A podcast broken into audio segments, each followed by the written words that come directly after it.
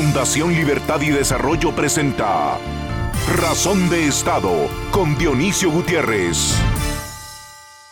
El siglo XXI vio la luz del día con la impresión de que en la guerra ideológica entre el fascismo, el comunismo y el liberalismo, este último había triunfado por goleada.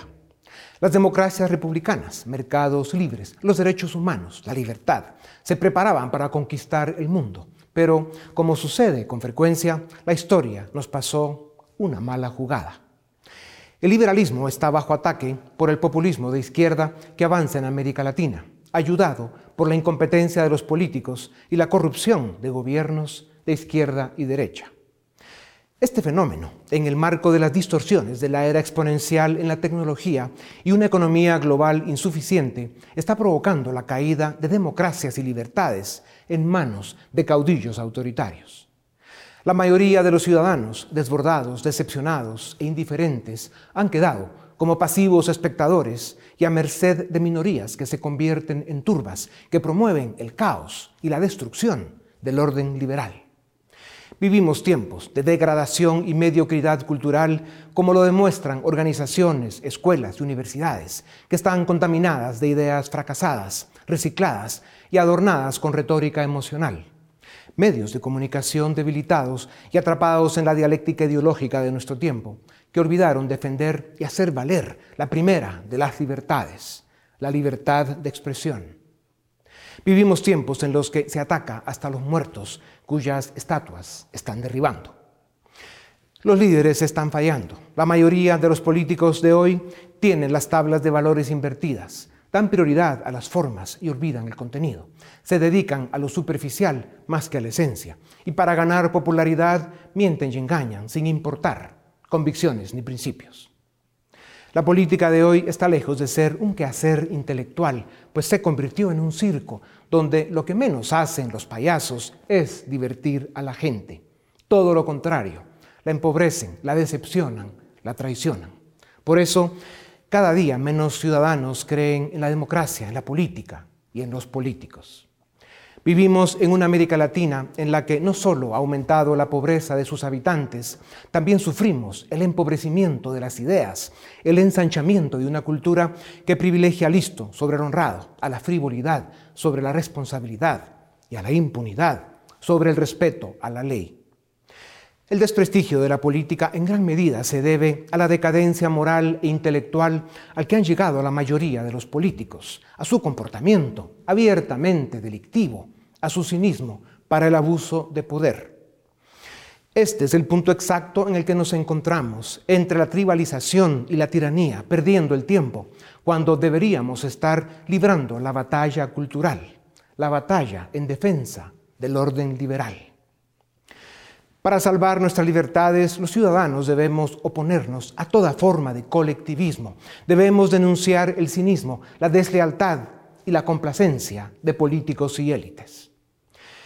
Chile y Costa Rica tienen la oportunidad en las próximas semanas de salvar su presente con la única opción presidencial que cada país ofrece.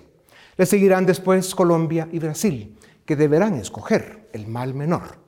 El resto de América Latina ya cayó o está en peligro.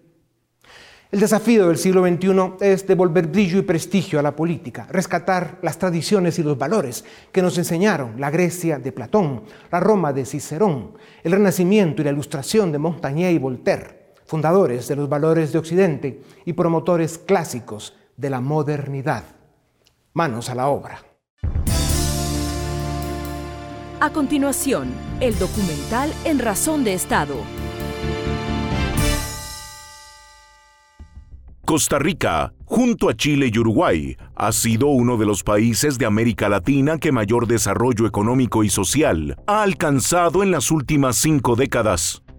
Su Producto Interno Bruto per cápita llegó a ser casi tres veces más alto que el del resto de Centroamérica y se encuentra dentro del club de países que tiene un alto índice de desarrollo humano. Recientemente, Costa Rica fue incorporada a la OSD, organización que aglutina a los países más desarrollados del mundo.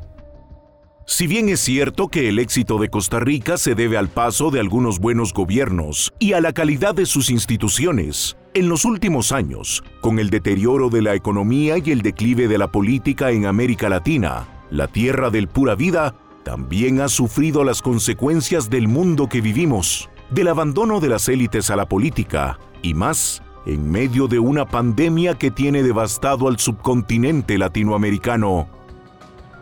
Desde 1949, Costa Rica ha celebrado elecciones libres y transparentes, lo que le ha significado una estabilidad política envidiable para los estándares de América Latina. De acuerdo con The Economist, Costa Rica es de las pocas naciones latinas que cuenta con una democracia plena. Y de acuerdo con Freedom House, tiene un sistema político libre. En cuanto a Estado de Derecho, Costa Rica es el segundo país mejor calificado de América Latina, después de Uruguay. Este balance positivo está en peligro y agravado por el deterioro económico, social e institucional. Costa Rica tendrá elecciones generales el 6 de febrero de 2022. Las encuestas sitúan a José María Figueres de puntero entre 26 candidatos. El expresidente Figueres gobernó Costa Rica entre 1994 y 1998, y entre sus logros estuvo la llegada de la prestigiosa empresa Intel, la fabricante de microprocesadores más grande del mundo en ese entonces, a suelo costarricense. Esto representó el inicio de una nueva era para la economía tica, pues fue el primer paso para el desarrollo de una industria de alta tecnología que continúa hasta el día de hoy. Durante su administración, Figueres impulsó políticas de modernización financiera y laboral, que incluyeron la reforma a la ley de pensiones y la aplicación de planes de ajuste estructural. Priorizó el comercio exterior y convirtió a Costa Rica en el primer país centroamericano en vincularse, a través de México, al Tratado de Libre Comercio de América del Norte iniciado el 1 de enero de 1994 también es de destacar que Figueres impulsó una nueva ley orgánica del Banco Central para garantizar su autonomía. Por otra parte, logró que se aprobara una enmienda constitucional que obliga al Estado a hacer una inversión del 6% del Producto Interno Bruto en educación pública primaria y secundaria. Además, montó un programa agresivo de instalación de laboratorios de cómputo para cubrir todas las escuelas públicas. Durante el gobierno de Figueres, la economía de Costa Rica creció de forma vigorosa y la pobreza se redujo de manera importante de acuerdo con parámetros del Banco Mundial. A pesar de su excepcionalidad en América Latina, Costa Rica ha sufrido un proceso de deterioro importante en la última década. Sus finanzas públicas necesitaron un plan de rescate por parte del FMI, su escalera social se fracturó por falta de suficientes oportunidades de trabajo y la tasa de homicidios está por arriba de 10 por cada 100.000 habitantes, con lo cual Costa Rica deja de ser considerado un país pacífico. El presente de Costa Rica no está para improvisados o aprendices.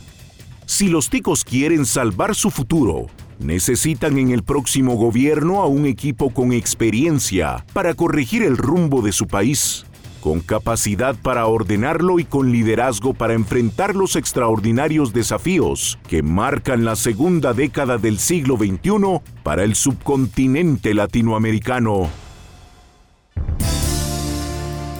A continuación, una entrevista exclusiva en Razón de Estado. América Latina es una región extraordinaria del planeta. Gente buena y trabajadora, abundantes recursos, un clima extraordinario y la promesa de un futuro que nunca llega. Lo que falla es la política y la ausencia de un modelo de desarrollo que tenga como fundamento los valores liberales de Occidente, una cultura societaria que facilite el desarrollo y la continuidad de políticas públicas que lo hagan realidad. A partir de 2014, la economía de América Latina entra en un ciclo de deterioro por la caída en los precios de las materias primas y porque nuestras economías tienen poco valor agregado. Y la pandemia, además de golpear aún más la vida económica, lastimó de forma severa el diario vivir de millones de seres humanos, devastó las clases medias y abrió puertas más anchas para la demagogia y el populismo, que están destruyendo la poca democracia que habíamos construido en nuestra América Latina. Costa Rica, uno de los tres referentes democráticos del continente, tendrá elecciones presidenciales el 6 de febrero de 2022. Ha sido poco común en lo que va del siglo XXI que veamos candidatos presidenciales con credenciales, capacidad y experiencia para enfrentar los desafíos de nuestro tiempo. América Latina hoy más que nunca los necesita y Costa Rica puede y debe mantenerse como ese referente y como un faro de luz para salvar no solo su futuro, sino también este presente turbulento, amenazante y peligroso que vive el subcontinente latinoamericano. Para hablar sobre estos temas importantes y complejos, les presento a José María Figueres, presidente de Costa Rica de 1994 a 1998, candidato presidencial para las elecciones de 2022. Presidente Figueres, bienvenido a Razón de Estado. De regreso a la presidencia, ¿por qué? Gracias, don Dioniso, por esta serie de conversaciones y por el interés en que en América Latina caminemos cada vez mejor. De vuelta a la presidencia, don Dionisio, porque la historia de la humanidad está llena de lindos ejemplos en donde después de una gran emergencia, una gran crisis, hemos sido capaces de dar enormes saltos adelante. Después de la Segunda Guerra Mundial, en el campo económico establecimos las instituciones de Bretton Woods que han traído paz, desarrollo, democracia al mundo entero. Y en el campo político, después de una guerra mundial, nos pusimos de acuerdo para establecer las Naciones Unidas y ese conjunto de organizaciones. Yo también aspiro a que a la salida de esta crisis Costa Rica dé un gran salto adelante, de que en esta década al 2030 que es tan importante para la humanidad, en donde debemos cumplir, entre otras cosas, con los objetivos de desarrollo sostenible de las Naciones Unidas, Costa Rica se perfile como una nación que haya crecido un 5, un 6% anual durante cada uno de los años de la década, que haya eliminado por completo la pobreza extrema, reducido la pobreza y en donde el Estado vuelva a ser un facilitador de la vida nacional en lugar de ser un opresor, como se ha convertido a lo largo de los últimos 10 años. Costa Rica siempre ha sido un país que en el campo internacional ha sido mucho más grande que nuestro territorio en defender la democracia, los valores liberales, las economías de mercado, en fin, una sociedad que funcione y a eso queremos volver. Presidente Figueres, siendo un expresidente y un estadista respetado en el mundo occidental, a usted le reconocen credenciales, capacidad y experiencia para enfrentar los desafíos de nuestro tiempo. Solo un valiente regresa a la política en la era digital de la desinformación, la era de las fake news, tiempos de mentiras, descalificación y cancelación. La competencia política en el mundo de hoy se trata de descalificar al contrincante. En su presidencia del 94 al 98, usted, presidente, tenía clara la visión de hacia dónde iba el mundo. Entre otras cosas, llevó Intel a Costa Rica y cambió la narrativa del desarrollo de su país. Lo que falló fue la continuidad de esa visión en las presidencias que le sucedieron. ¿Qué ofrece José María Figueres a Costa Rica hoy? Bueno, mi querido don, don Dionisio, hemos tenido un buen poco de esas cosas que usted menciona que desgraciadamente se han ido metiendo en el tejido de la política en muchos de nuestros países. Pero a pesar de eso necesitamos avanzar. Los países no se pueden quedar atrás. Costa Rica tiene un extraordinario potencial y yo ofrezco experiencia de haber estado en gobierno, de saber cómo se hacen las cosas para lograr resultados. Ofrezco capacidad de una vida de trabajo en el sector privado, en el sector público, en el sector internacional. Y ofrezco también la capacidad para conformar equipos de hombres y mujeres que sepan hacer las cosas. Para este país tenemos grandes sueños, una visión importante de acercarnos al bien vivir sin dejar a nadie atrás. Pero las visiones don Dionisio, necesitan materializarse y eso requiere de equipos de trabajo con experiencia que puedan hacer las cosas a pesar de lo difíciles que se han vuelto los ambientes con respecto a política pública en nuestro país y en el mundo en términos generales. Presidente, ¿por qué le preocupa Costa Rica? ¿Cómo está su país? Don Dionisio, me preocupa Costa Rica, me preocupa Centroamérica, porque soy un centroamericano nacido en Costa Rica, me preocupa América Latina y el mundo. Hoy en día vivimos una tensión geopolítica a nivel global mucho mayor que en cualquier otro momento a lo largo de los últimos 30 años desde que cayó el muro de Berlín. Vivimos en una economía global ralentizada. Además tenemos una crisis con el cambio climático y una pandemia.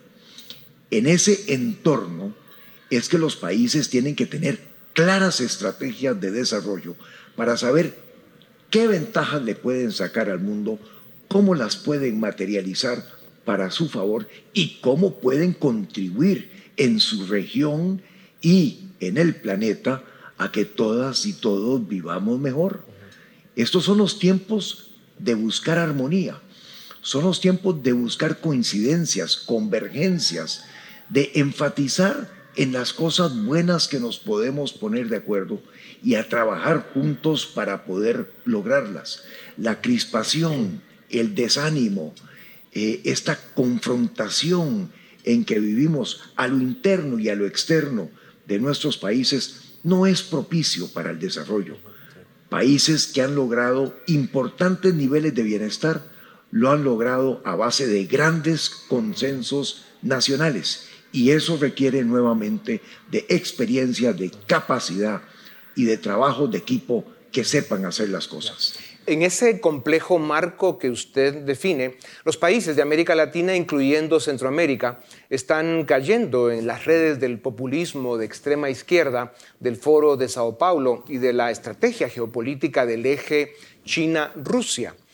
Presidente Figueres, ¿cómo ve la región? ¿Cómo se relaciona Costa Rica con los populismos de la izquierda radical del continente? ¿Qué oportunidades y qué responsabilidades se abren para Costa Rica en un continente tan decapitado de democracias e instituciones, especialmente si elige eh, Costa Rica a un presidente con sus credenciales internacionales? Yo veo al mundo con preocupación porque veo en él, don Dionisio, algunos planteamientos populares que vienen de la izquierda y otros que vienen de la derecha. Y me parece que eso ya es una parte del pasado que no podemos admitir frente a los retos que tenemos hoy en día. Nosotros en América Latina tenemos el continente más desigual del planeta y eso ya no puede ser. Tenemos niveles de pobreza que se comparan a la pobreza que en otrora veíamos en otros continentes y la América Latina puede estar mucho mejor. Mucho mejor puede también estar nuestra querida Centroamérica y Costa Rica si nosotros hacemos equipo.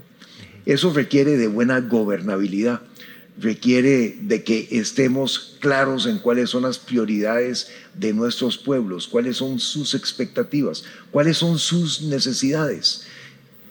No es tanto pedir que buena política pública nos lleve a una sociedad en donde las familias puedan poner tres platos de comida al día en sus mesas. No es tanto pedir que la política de salud cubra a nuestras poblaciones, sobre todo a la salida de la pandemia, aprovechando mucho mejor la tecnología que tenemos. No es tanto pedir que la inversión que hacemos en educación sirva para producir ciudadanos que sean cultos, que sean educados, que independientemente de la nación centroamericana en que haya nacido, sean ciudadanos del mundo. Esas son las cosas a que nos lleva la buena política pública.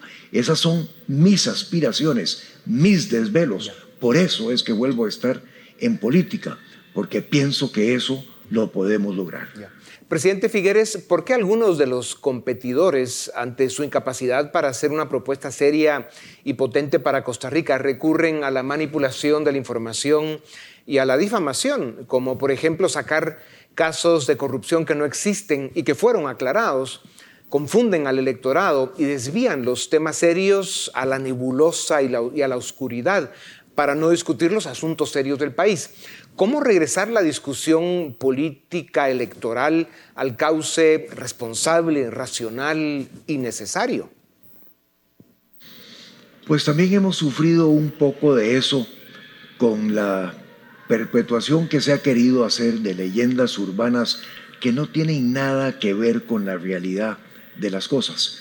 Yo me presento en estas elecciones con mi trayectoria, que es una trayectoria limpia, una trayectoria de hombre de, hombre de empresa, de hombre que ha estado al servicio público de nuestro país y con una larga carrera internacional, tanto en el campo privado como en el campo de las instituciones que buscan promover el desarrollo en el planeta. Pero esta elección don Dionisio, en el caso de Costa Rica también es diferente. Y es diferente porque este país camina sobre el filo de la navaja. Nunca habíamos tenido a una tercera parte de la población viviendo en pobreza. Nunca habíamos tenido el nivel de desempleo entre jóvenes y mujeres más alto de América Latina. Venimos saliendo de una década de oscuridad en donde la economía ha crecido, si acaso, un 3% como promedio anual y en donde, por supuesto, a causa de eso, hoy tenemos los índices de pobreza y de desempleo que tenemos. Caminamos sobre el filo de la navaja porque, por ejemplo, tenemos 500 mil hipotecas de familias costarricenses que tienen préstamos para adquirir sus viviendas en dólares con ingresos en colones. Imagínese lo que haría una fluctuación del tipo de cambio producto de la incertidumbre o de la falta de políticas claras en que vivimos. Y yo pienso que los costarricenses se percatan de que esta es diferente, de que en esta tenemos que votar con el corazón, porque la política es emocional, pero también con el cerebro, porque necesitamos certitud, necesitamos la confianza que lleva la inversión, que lleva el trabajo, que lleva el bienestar. Y por eso es que estamos nuevamente en esto. Presidente Figueres, algo poco común en las campañas presidenciales son las armas secretas. Cintia Berrocal, su señora esposa y quien podría ser la próxima primera dama de la nación, tiene un testimonio humano real, potente y ejemplar. Su origen social y su historia personal se identifican con la mayoría de los costarricenses. ¿Por qué algunos ven a su señora esposa como un factor determinante en su campaña presidencial? Cintia tiene una enorme sensibilidad social. Su madre se vino del norte del país, de Guanacaste, cuando tenía cinco hijos, tres sordos, para la capital de la República, buscando poder poner a sus hijos sordos en una escuela de enseñanza especial. Cuando Cintia tenía nueve años y la mamá, jefe de hogar, tuvo que decidir entre comer y pagar el alquiler de la casa, se fueron a vivir a un asentamiento y ahí levantaron con cuatro latas un ranchito. Cintia salía con sus botitas de hule para ponerse sus zapatos en la carretera y poder caminar a la escuela y al colegio. Se costeó su universidad, es una graduada del programa de alta gerencia del INCAE y ha trabajado en la función pública es una mujer que, bueno, admiro muchísimo. Una extraordinaria compañera, con una sensibilidad que a mí me conmueve, pero que también me compromete. Y su identificación, don Dionisio, con las personas que la están pasando mal es absolutamente genuino, de corazón, con todo el deseo de poder ayudar y en eso hacemos una extraordinaria pareja. Quienes la conocen dentro y fuera de Costa Rica eh, afirman con claridad que, sería una gran primera dama para la nación. Es una gran señora. Eh, presidente, la propuesta de José María Figueres se puede resumir en crecimiento económico, oportunidades de trabajo, instituciones fuertes, infraestructura, educación, seguridad y Estado de Derecho. Valores y condiciones poco comunes en la América Latina de hoy. Eh, instituciones, tanques de pensamiento y autoridades de Estados Unidos y la Unión Europea, off the record, afirman que José María Figueres es el único que tiene las credenciales para hacer la realidad. Lo respetan. ¿Cómo se traduce esto en mensajes claros de campaña para lograr votos? Primero que todo es una enorme responsabilidad la que estamos acometiendo porque al pedir la confianza de las y los costarricenses nos estamos comprometiendo a cumplir. Y el cumplir en las condiciones de hoy requiere precisamente de la experiencia que tenemos de haber estado en gobierno y de la habilidad para conformar los equipos de mujeres y de hombres que puedan acompañarnos en esta inmensa tarea que tenemos por delante. En el transcurso de las próximas semanas, desde ahora hasta el 6 de febrero, seguiremos recorriendo el país, seguiremos conversando con las personas. De esas conversaciones seguimos aprendiendo muchísimo y seguimos nutriendo lo que debe ser el afinamiento de un programa de gobierno que hemos puesto a consulta dos veces, don Dionisio, a consulta popular dos veces para poderlo enriquecer, porque en los comentarios y en las observaciones de las personas está mucho de poder pasar de un programa de gobierno bueno a uno extraordinario. Seguiremos en esta tarea. Sabemos que esta es una elección dura, pero estamos claros en que es diferente a todas las anteriores. Estando en el filo de la navaja, ya no hay campo para la improvisación en este país. Es tiempo de volver a la experiencia y de los buenos gobiernos con claras políticas públicas que nos avancen hacia el bien vivir. Y no solo Costa Rica lo necesita y lo demanda también el resto de América Latina. Presidente Figueres, sus contactos internacionales y el respeto que el mundo libre le tiene son activos, indispensables en política internacional. Con una América Latina capturada y en trozos, Costa Rica puede ser el faro de luz y esperanza. Si usted gana las elecciones, ¿cómo visualiza esta responsabilidad, esta oportunidad? Como usted mencionó, me tocó firmar el primer tratado de libre comercio de nuestra nación. Hoy en día en ese sentido el país ha avanzado y a través de los tratados de libre comercio tenemos acceso a más del 50% de la población global.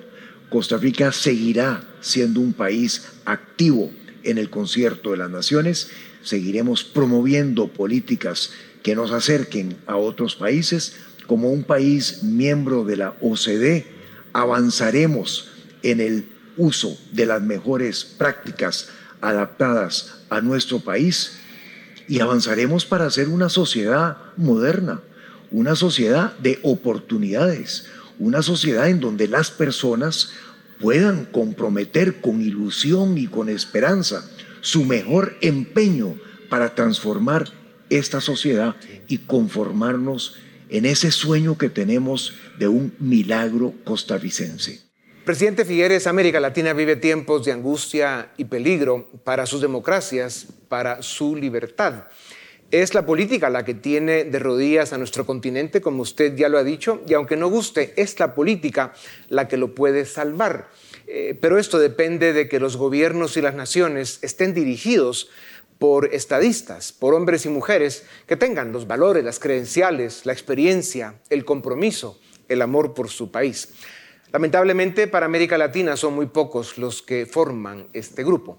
Gracias por su tiempo, presidente. Lo mejor para usted y para Costa Rica. A ustedes también gracias. Esto es Razón de Estado. A continuación, el debate en Razón de Estado. Iniciamos el debate en Razón de Estado. Hoy queremos hacer un repaso de los principales eventos que ocurrieron durante el año 2021 en América Latina y qué podemos proyectar para el 2022.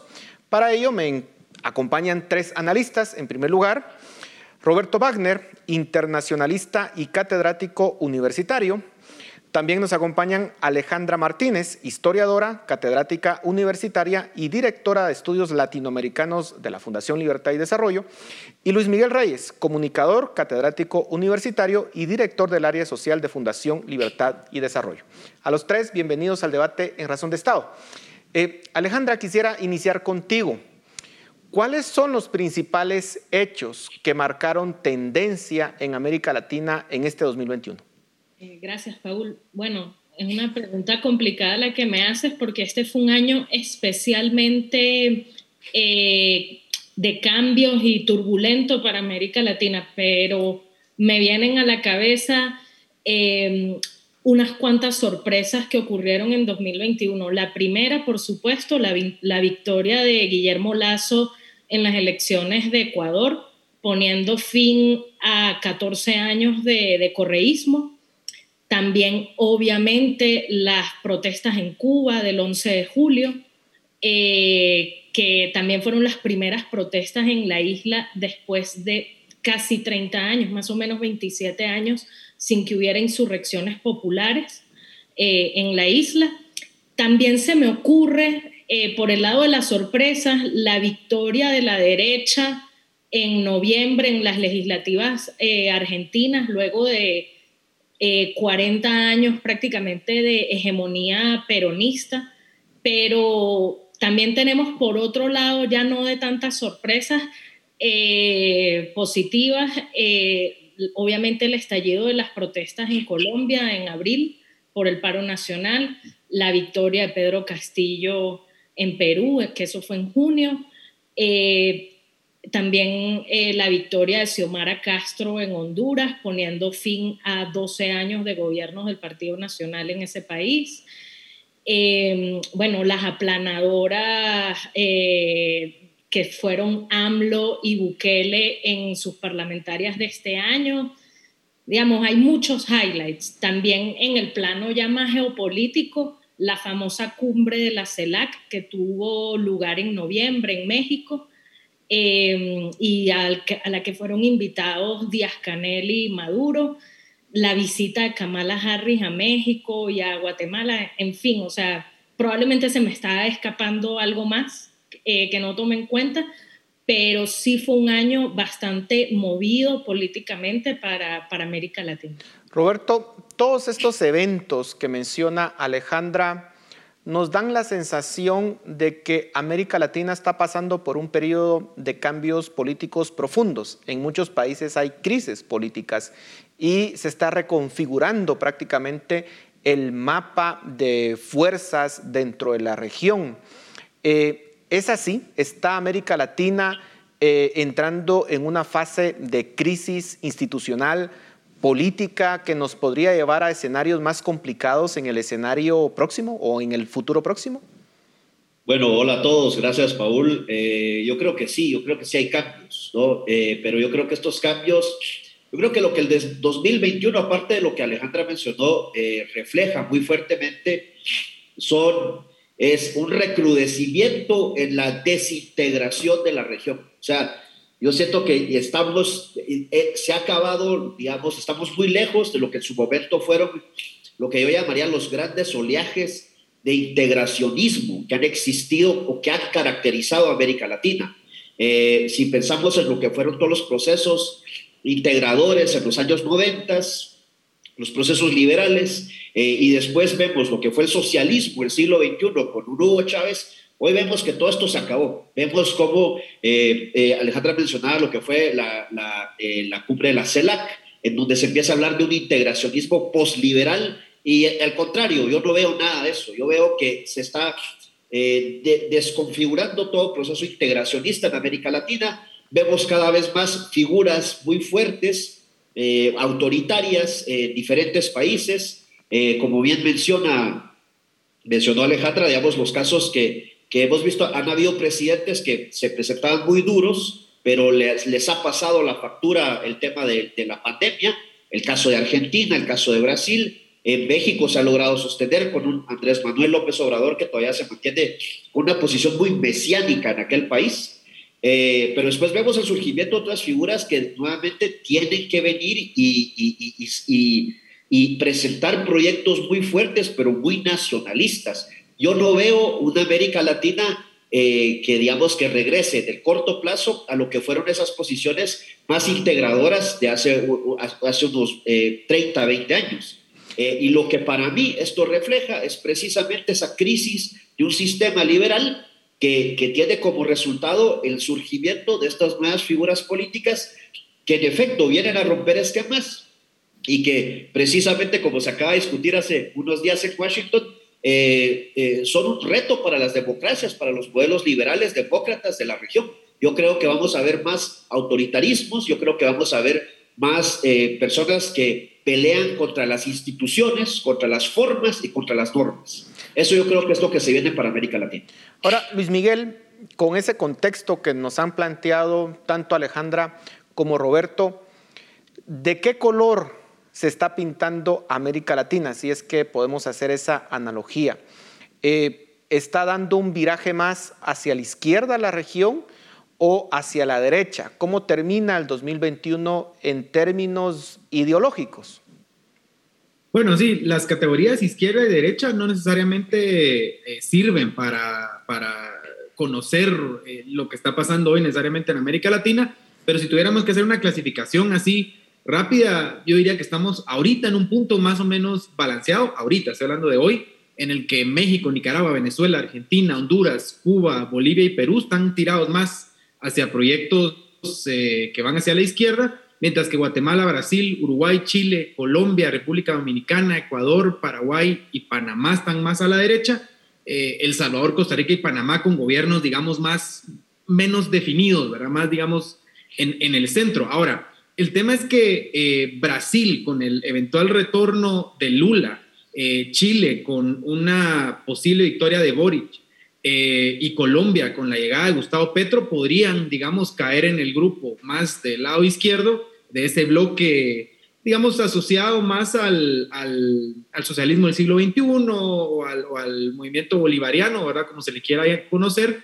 eh, podrían desbalancear un poco las cosas en América Latina. Ahora, lo que así más, lo que preocupa, creo yo, más que esto es el desgaste de la eh, democracia en, en América Latina. Y yo creo que Sabemos que un gobierno de izquierda puede ser potencialmente muy dañino para la, economía, pero eh, eh, un gobierno de izquierda que no se va y que es autoritario es aún más dañino, ¿verdad? Y ese es el problema, creo yo, que estamos viendo, que si esta va a ser una izquierda eh, autoritaria, como se ha demostrado ya actualmente en Venezuela, Nicaragua, en México con, con, López Obrador también tiene algunos problemas de ese tipo, ¿verdad?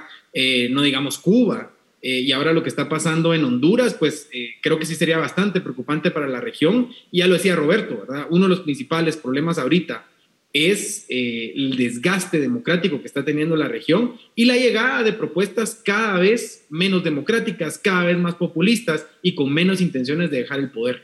Esos son los problemas que ahorita quejan América Latina eh, y que sí, es bueno analizarlo en función de izquierdas y derechas, pero también en función de quién es más democrático y menos democrático, porque al final de cuentas, pues un gobierno que deja el poder, por lo menos se va y da opción a, a, otras, a otras fuerzas políticas, pero el problema es cuando un gobierno no deja el poder y desgasta las instituciones democráticas, ahí sí hay un problema muy serio eh, que vamos a enfrentar en estos, en estos próximos años. Los tres coinciden en que hay una crisis en América Latina, una crisis política, pero también, lo decía eh, Roberto, una crisis del modelo liberal que había triunfado en los años 90. Alejandra, ¿qué factores están influyendo para que se den estos cambios vertiginosos en la región? Eh, ¿Por qué ese descontento de las personas? ¿Qué está influyendo para que las opciones más extremistas sean las que resulten más atractivas para el electorado? Sí, yo veo tres factores principalmente, unos más de corto plazo y otros más de largo plazo. Empezaría por el de corto plazo, que es el voto castigo eh, por el manejo de la pandemia. Lo vemos, por ejemplo, muy claramente en Perú. Eh, gran parte de las causas que incidieron en la victoria de Pedro Castillo eh, tiene que ver con el fatal manejo que hubo de la pandemia de la administración anterior y en el caso, digamos, en las antípodas ideológicas, eh, porque fue un voto castigo de la derecha hacia la izquierda, también tenemos Argentina, eh, donde en estas legislativas salieron, salió la derecha con una victoria importante también en voto castigo. Vamos, eso atendiendo al corto plazo.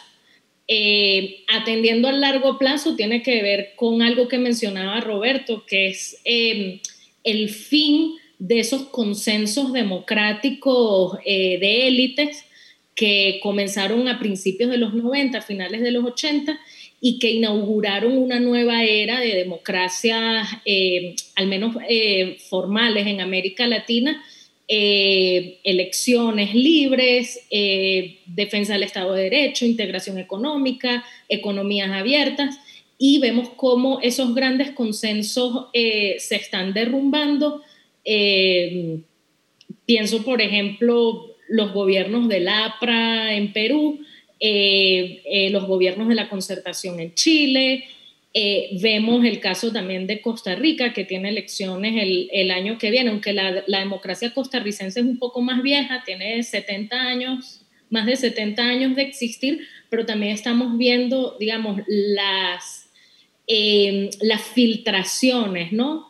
Las fisuras dentro, dentro de ese gran pacto eh, de conciliación de élites que inauguraron muchas de las democracias latinoamericanas. Y por último, yo pongo el factor de las redes sociales, porque las redes sociales, eh, si bien han mejorado todo el tema de la conectividad, etcétera, los latinoamericanos, en un contexto de tanta desigualdad social como hay en esta región, donde el elevador social está prácticamente detenido, pues sí, eh, digamos, eh, es un factor de disrupción y además aumenta la, la polarización. Roberto, a estos factores que mencionaba Alejandra, podríamos añadir el hecho de que estamos viendo un nuevo conflicto entre potencias, eh, Estados Unidos y el mundo occidental por una parte, y por otra China, Rusia y sus aliados. Pareciera que ahí hay un conflicto que está creciendo en la medida en que China parece reclamar su poderío económico en el mundo y que lo quiere traducir en un poderío político que tenga influencia en diversos sectores del mundo o en diversas áreas del mundo. Eh, ¿Está siendo América Latina parte de ese campo de batalla entre potencias?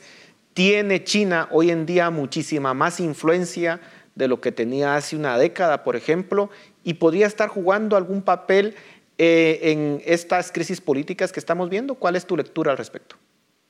Sí, bueno, eh, uno definitivamente hay una influencia de China hoy que no existía antes, ¿no? O sea, China eh, digamos, eh, en términos comerciales, el, el, tema con las vacunas, por ejemplo, vimos cómo recientemente Nicaragua eh, deja de reconocer a Taiwán y reconoce a, China y, e inmediatamente llega una, un gran lote de vacunas Sinovac, ¿no?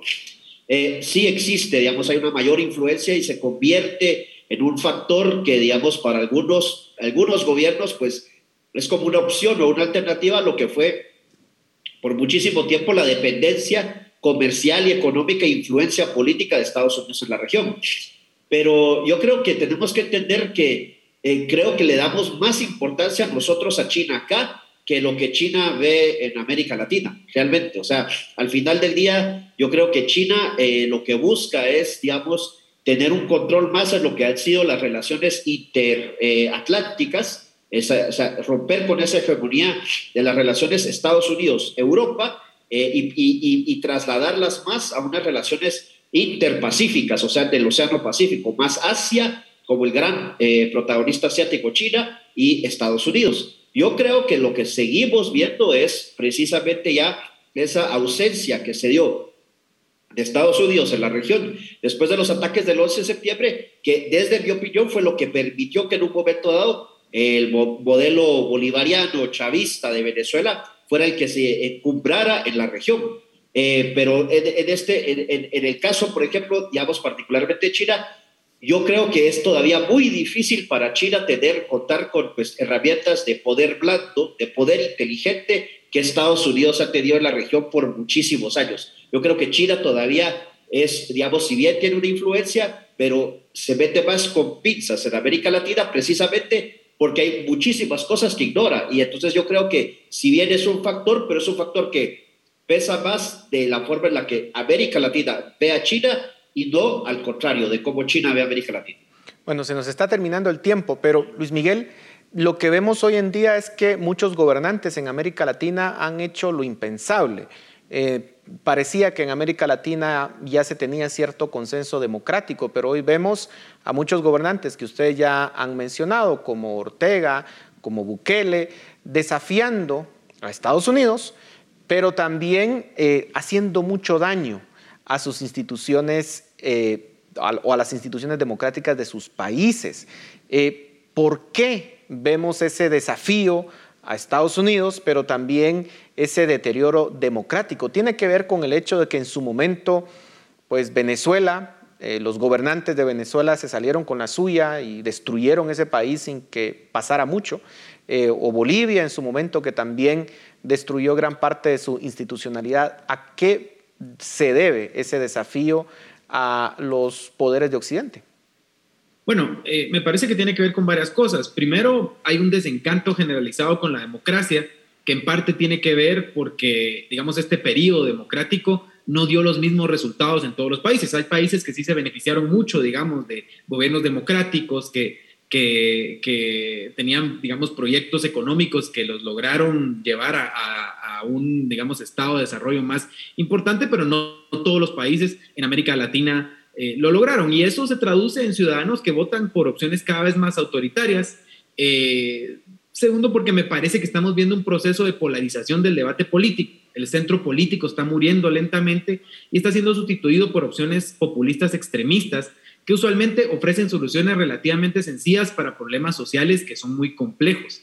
Eh, esto, pues, como decía Alejandra, está siendo alimentado por fenómenos relativamente nuevos como las redes sociales que tienden a encapsular a las personas en pequeñas burbujas de opinión que nos tribalizan e impiden que seamos tolerantes con la diversidad de ideas. Este conjunto de, de, situaciones que está viviendo el mundo y que está viviendo América Latina, pues están provocando cambios políticos y sociales en la mayoría de países que, que bueno, todavía no sabemos cuál será el resultado, pero pinta que vienen muchos años de sufrimiento, particularmente de manos de, políticos autoritarios y de, y de a lo mejor más violencia política. Así que ojo con eso, que son temas que vamos a estar hablando en los próximos años. Bueno, miren, me quedan 30 segundos, así que le voy a hacer la misma pregunta a los tres y necesito respuestas muy rápidas. ¿A qué le tenemos que poner atención en el 2022? ¿A, a qué sucesos tenemos que ponerle atención en el 2022 en América Latina. Roberto, empezamos contigo. Yo creo que eh, muy de la mano con la pandemia, pero el, regreso de los populismos autoritarios. ¿no? O sea, el gran problema sigue siendo los temas de pobreza y desigualdad en esta región que no han sido resueltos y eso se convierte en un caldo político para este tipo de, de personajes autoritarios. Alejandra. Bueno, yo creo que hay que prestarle atención a las elecciones en Colombia y en Brasil porque allí hay dos personajes, Petro en Colombia y Lula en Brasil, que pueden, digamos, que son parte de este eje del socialismo del siglo XXI y que pueden hacer bastante daño a la región. Luis Miguel, cerramos contigo. Hay que prestar atención a las nuevas necesidades que están surgiendo de parte de la población, en parte por lo que pasó por la pandemia, pero también por el desgaste político y económico de muchos de los países de América Latina, porque eso va a dar pie a muchos de los movimientos políticos, los cambios políticos que se vienen para América Latina en los próximos meses. Bueno, se nos terminó el tiempo, pero a los tres muchísimas gracias por sus comentarios y a ustedes en casa muchas gracias por su atención. Nos vemos la próxima semana. Razón de Estado con Dionisio Gutiérrez es una producción de Fundación Libertad y Desarrollo.